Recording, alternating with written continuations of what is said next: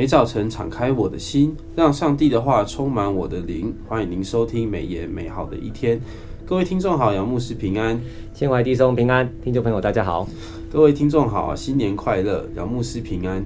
那这个新年好，在这个新的一年，愿主赐福，呃，牧师还有每位听众啊，领受上帝的话语，得着满满的祝福与亮光。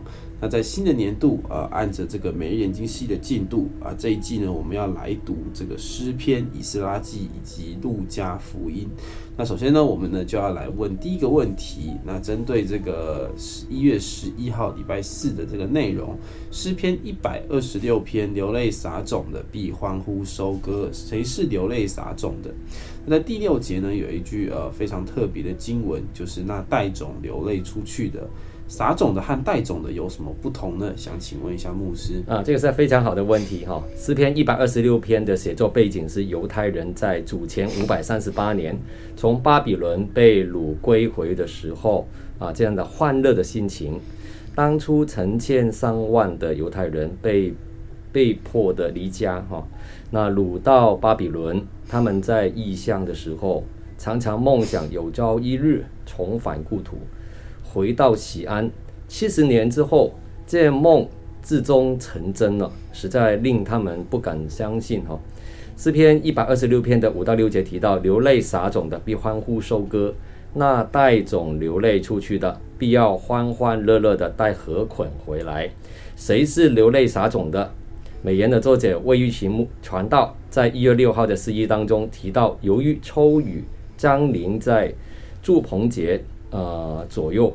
因此，在庆祝住棚节的同时，诗人也将看似悲剧的被掳经验赋予积极的意义。上帝就像劳碌的农夫，将他的子民当作种子撒出去。虽然他们经历流泪痛苦，就是被掳的经验，却能结出死而复生的子粒来。因此，归回就如带着收成的禾捆，欢乐而归。显示受苦为人带来属灵复生的喜乐。诗篇的一百二十六篇第六节，那带种流泪出去的的带种是指带着归回西安盼望出去异乡的人，即便是他们在感觉上是被上帝弃绝剩余生存的人，但是上帝把愿意回转的子民流泪的撒种出去，就是第五节提到的，好像种子与农夫分离了。但带种归回的计划已经进行当中，直到今天。作者安慰、勉励含辛茹苦重建家园的以色列百姓，来日的喜悦是无限的，期待归向耶和华的父亲持续的引到他们中间。好的，谢谢这个牧师哈，这个这个带走出去和流泪出去的有这个非常不一样的这个属性，哦、是啊。那我们现在呢，来接到这个第二题，诗篇的这个一百二十七篇，所罗门的上行之事，第一节就提到了这个建造房屋、看守城池。所罗门盖圣殿用了七年，盖皇宫用了十三年。那要论这个盖房屋、城池，他应该呢是非常有经验的。但他呢却说，若不是耶和华，都是枉然。请问？这段杨牧师的看见是啊，啊，很多人都啊看到所罗门的智慧哈。那人通常都会想靠自己的努力来获得成功。诗篇一百二十七篇第一节所提到的房屋有两个意思。第一个房屋的意思呢，是指所罗门所建的圣殿，而所罗门也以智慧过个人见称哈。诗人以若不是耶和华建造房屋，提醒朝圣的人。人生的福气不是自己的功劳，而是上帝的赏赐。当我们在地上辛劳建造上帝的殿时，务必照着他所指示的样式，随从圣灵的带领，而不能只按照个人的想法、打算、计划，靠自己的力量而行。啊，出埃及记二十五章第九节跟四十节有提到这样的事。第二个房屋的意思呢，是指成家立室、生儿育女、重建家园。美言作者魏玉琴传道在一月七号的研经释义里面特别指出，在重建圣殿与修补城墙的过程当中，百姓却屡遭民族的搅扰，内部也出现敌对分裂，就是以斯拉记第四章啊，尼西米记的第六到第四到第六章，甚至在建圣殿之后受挫，百姓转而投身于自己家的田地生产。因此，诗人提醒他们，即便是日夜劳碌以谋生计，仍会因为瘟疫、蝗灾与干旱而徒劳。往然在本诗出现三次有虚空的意思，《传道书》二章十八到二十二节有提到，这里打破了人妄图靠己力获取成功的错觉。在生活当中，唯有从上帝而来、蒙神祝福的事物才有真正的价值。相反的，让若我们的生活、行动、目标还有家庭中没有上帝，那么一切都只是虚空的。最终只会导致沮丧和失望，所以在我们所行的一切事上，都要首先寻求上帝的祝福和引引领。就是路加福音二十四章五十节，箴言书三章五到七节也提醒我们：你要专心仰赖耶和华，不可依靠自己的聪明，在你一切所行的事上都要认定他，他必指引你的路。不要自以为有智慧，要敬畏耶和华，远离恶事。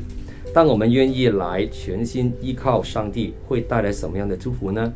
耶和华所亲爱的，必叫他安然睡觉。哈，就是一百二十七篇的第二节提到的。上帝的心愿是让我们能够安然睡觉，生活一无挂虑。腓立比书四章六节。哈，即便是我们在睡觉的时候，其实上帝也不断的施恩给我们。好，谢谢牧师这段的这个解释。好，那我们到第三个问题。那在这个诗篇的一百三十篇是上行之诗的最后一组。那从深处求告是什么意思？在这篇诗中有一个关键字，就是等候，出现了有七次之多。那想要问一下牧师啊，诗人呢是要等候什么？是啊，现在的人很难等，马上又要哈，所以这个是非常重要的问题。诗篇一百三十篇第一节提到：“我从深处向你求告。”其中“深处”是比喻痛苦困难。诗人在极深的痛苦当中，如同水深火热的困境中，向上帝祷告。诗人的感受如同诗篇六十九篇一到二节所描述的：“神啊，求你拯救我，因为大水淹没了我，我深陷在淤泥中，没有立足之地。我到了水深之处。”波涛漫过我身，作者承认，人在最沮丧、失望的时候，最需要神哀伤的感觉，就像深不可测的黑暗，可以将人淹淹没。诗人向上帝呼求，一念他的眷顾，是百诗篇一百三十篇的第二节赦免，一百三十篇篇的第四节，还有救恩，一百三十篇的第七节。深处这个词还有一另外一层的意思，是指罪的深处。作者自知作恶的多端，所以目前所受的痛苦与折磨，就是罪的报应了。作者在心灵痛苦当中，向上帝发出慈悲的哀求，求神赦免他的罪过。诗人要指出，上帝是公义的。是谁也招架不住的，哈，就是诗篇一百三十篇第三节。幸而他不以严刑峻法来对付犯错得罪他的人，反而常是慈爱的，只愿人对他表示知恩报爱，敬畏他便是了，哈，就是一百三十篇第四节。在本篇诗中有一个关键字哈，就是等候，一共出现了有七次之多，就是一百三十篇的第五到第七节。美言作者魏玉琴传道在一月十号的研经释义里面特别提到五六节的守夜，比喻诗人对上帝的信靠。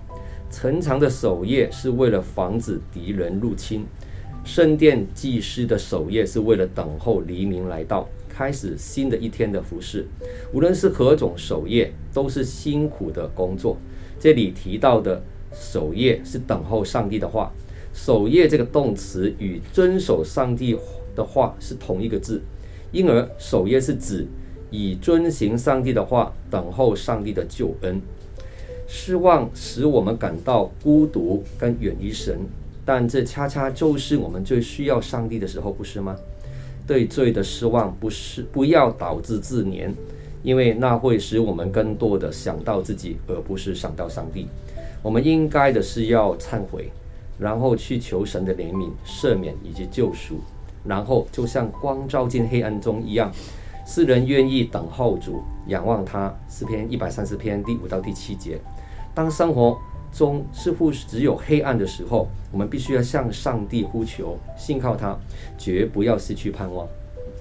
好，谢谢牧师哦。其实等候真的是一个非常呃非常重要的功课，就是呃我们常常觉得这个很多心中所想的，或者是我们在等候上帝的回应啊，可能。还没有到事情的成就，嗯，想要等到一个明确的回答或者是一个信念呢，可能就需要很多的时间。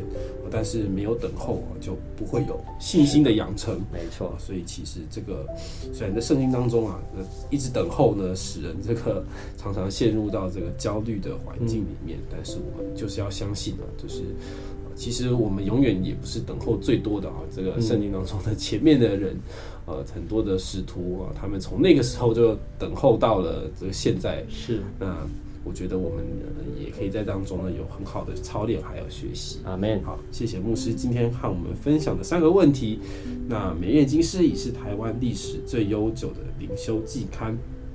由华人牧者撰写，那贴近这个华人的文化，而且一天一夜的进度陪伴你五年精读圣经一遍。那现在呢，我们有推动一个读经总动员的运动，请大家可以上我们的官网了解详情，呃，一起参与这个全年读圣经的运动。那今天的美言美好一天分享到此，谢谢你的收听，愿上帝的话语丰富充满我们的生活，使大家福杯满溢。